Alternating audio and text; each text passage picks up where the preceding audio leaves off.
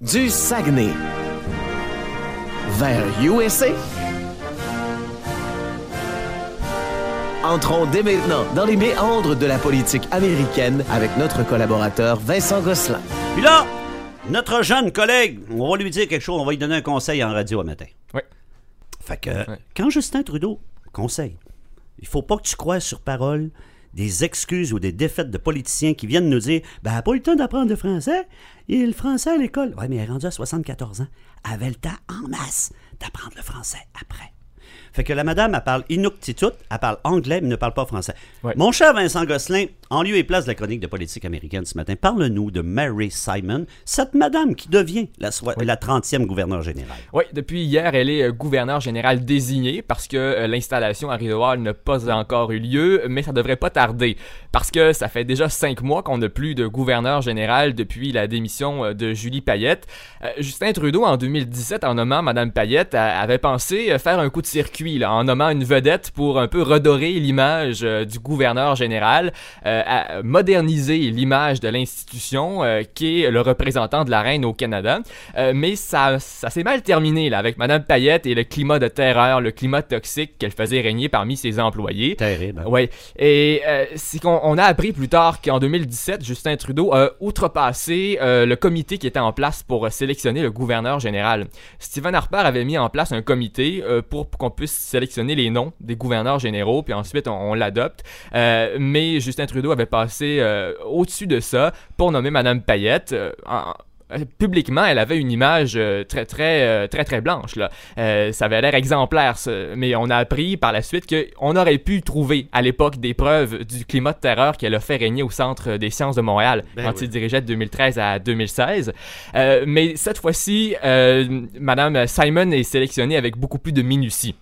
Justin Trudeau a mis sur place un nouveau comité, pas le même que ce que Stephen Harper avait fait, euh, mais c'est un nouveau comité euh, qui est finalement sur la, courte liste de noms. C'est le nom de Madame Simon euh, qui est ressorti euh, comme étant le bon. Euh, vous le disiez, Inuk, euh, une Inuit du nord du Québec. Elle est originaire du Nunavik. Mhm. Donc, c'est la première autochtone à occuper le poste de représentante de la reine au Canada. Et ça, c'est assez symbolique, là, d'une première autochtone en 154 ans de confédération. Euh, Mais juste comme, excuse-moi de Oui. te couper, mais Non, juste comme je te le faisais remarquer, Oui. comme par hasard, c'est ce qu'on constatait, Dominique et moi, ce matin, comme par hasard, après les scandales de découverte de corps en Saskatchewan et en Colombie-Britannique. Ben, après, oui. Est-ce qu'on peut dire ça tombe à point? Oui. Euh, c'est peut-être le bon moment, justement, à cause de ça. Les élections s'en viennent aussi, là. C'est ce qu'on disait, nous autres aussi, ce matin, là. Il y a peut-être une manœuvre électoraliste là-dedans. Mais Ouais. au-delà de ça, euh, c'est que Justin Trudeau, dans sa volonté de réconciliation, euh, s'est montré sincère euh, tout au long du mandat. Et ça, c'est assez vrai. Là. Il a beau être un multiculturaliste convaincu, euh, il est c'est une conviction pour lui. C'est pas juste euh, une manœuvre électoraliste pour gagner des votes. Alors là, on a découvert, euh, ça, fait moins d'une semaine que les derniers, que le- les derniers, la dernière découverte a été faite en Colombie-Britannique, Euh, et donc on entend beaucoup parler de réconciliation. Peut-être qu'on pense que le mot est surutilisé, mais c'est clair qu'on va devoir prendre des actions prochainement au Canada pour la réconciliation.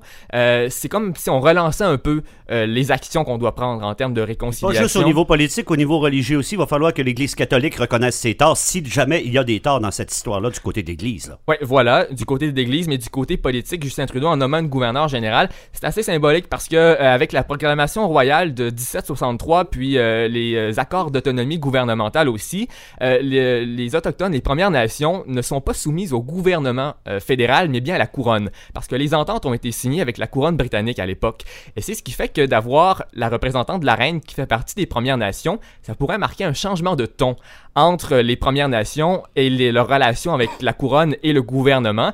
Donc là, niveau euh, influence que pourrait avoir Madame Simon, au niveau politique, l'influence est quasi nulle parce que, bien sûr, c'est un poste qui est honorifique, c'est un poste qui est protocolaire, donc elle n'a aucune influence euh, législative ou euh, exécutive. Mais sur le plan de l'opinion publique, elle peut, euh, elle a la chance, là, avec un poste comme celui-là, de s'imposer comme étant un incontournable dans euh, la lutte pour la réconciliation. Donc, euh, avec si, contrairement à Julie Payette, elle accepte de donner des entrevues aux grands médias canadiens, si elle utilise chaque tribune qu'elle a pour parler de réconciliation, ben, à un moment donné, dès qu'on va parler de Première Nation, on va se demander qu'en pense la gouverneure générale, et c'est là où elle peut avoir son influence, et déjà que le poste qui est, qui est très convoité, c'est un poste qui a une certaine aura, et du fait qu'elle est la première autochtone, l'aura sera encore plus importante et c'est là où Madame Simon peut vraiment changer les choses. C'est dans l'opinion publique par l'influence, par l'aura qu'elle va avoir. Combien ça gagne un gouverneur général? Euh, c'est dans les 200 000 à peu près. Pas cher, hein? Pas pire. 200 000 puis ton, ton, rôle est, ton, rôle est, plus symbolique que d'autres choses. 200 000, c'est quand même pas pire. Avec les dépenses, avec les comptes de dépenses. Oui, oui bien sûr, les voyages aussi payés. Ça sert-tu encore à quelque chose, un gouverneur général ou une gouverneure générale au Canada? Oui, bien sûr, ça sert à quelque chose. C'est comme le lieutenant-gouverneur au Québec. Là. Oui, ben, le gouverneur général est encore plus important que le lieutenant-gouverneur au Québec parce que euh, vous savez qu'en monarchie constitutionnelle, le chef de l'État canadien, ben, c'est la reine. Alors, euh, c'est pas le premier ministre. On pense que le premier ministre, c'est lui qui a le pouvoir, oui, c'est parce que c'est chef du gouvernement. Mais euh, pour représenter la, chef de l'État au Canada, c'est le gouverneur général. Donc, c'est lui qui agit comme le chef de l'État de facto parce qu'il représente la reine. Et c'est très important, entre autres pour la sanction royale. Si on veut qu'une loi soit mise en exécution, il faut la signature du gouverneur général. Donc, sans gouverneur général, il n'y a pas de loi. Il n'y a que des projets de loi qui n'ont pas force de loi. Euh, aussi, ben, dissoudre le Parlement on est en situation de parlement minoritaire. Euh, selon toute vraisemblance, Justin Trudeau va vouloir aller en élection à la fin de l'été, à l'automne. Imagine Justin Trudeau qui arrive à la résidence de la gouverneure générale. Euh, Madame, je vous demande de dissoudre le Parlement. Quoi? Qu'est-ce que vous dites? Je ne I don't understand. Il comprend, elle comprendra même pas ce qu'il va dire en français. Non, c'est sûr qu'il va, va, demander en anglais, c'est sûr. Oui, eh, mais sur le bilinguisme, si je peux revenir là-dessus, euh, hier, elle s'est engagée à apprendre le français. Et mieux! Oui, ben, elle s'est engagée à travailler dans les deux langues à Rideau Hall, mais... À Jonquière, c'est court? Oui. Au centre linguistique au cégep? Probablement à Ottawa. Mais euh, Justin Trudeau qui avait un certain malaise avec ça. Il ah savait que c'était un, problème, mais vous savez qu'il n'existe pas de candidat parfait. Alors, il a trouvé une candidate autochtone euh, pour marquer l'histoire euh, et elle ne parlait pas français oui, c'est un côté négatif. Puis surtout qu'on avait l'habitude d'interchanger entre un gouverneur général francophone, un anglophone, un francophone. On changeait comme ça.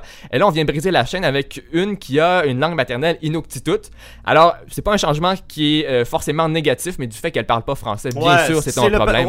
Oui, puis c'est une nomination, on en parlait euh, plutôt, plus tôt avant que tu arrives, c'est une nomination qui fait pas encore l'unanimité. Ben, il y en a qui disent, ah, c'est seulement pour cacher, pour faire pardonner, s'excuser de ce qui s'est passé au cours des dernières années avec la découverte qu'on sait au cours des dernières semaines. Puis il y en a d'autres qui disent ben, c'est un pas en avant.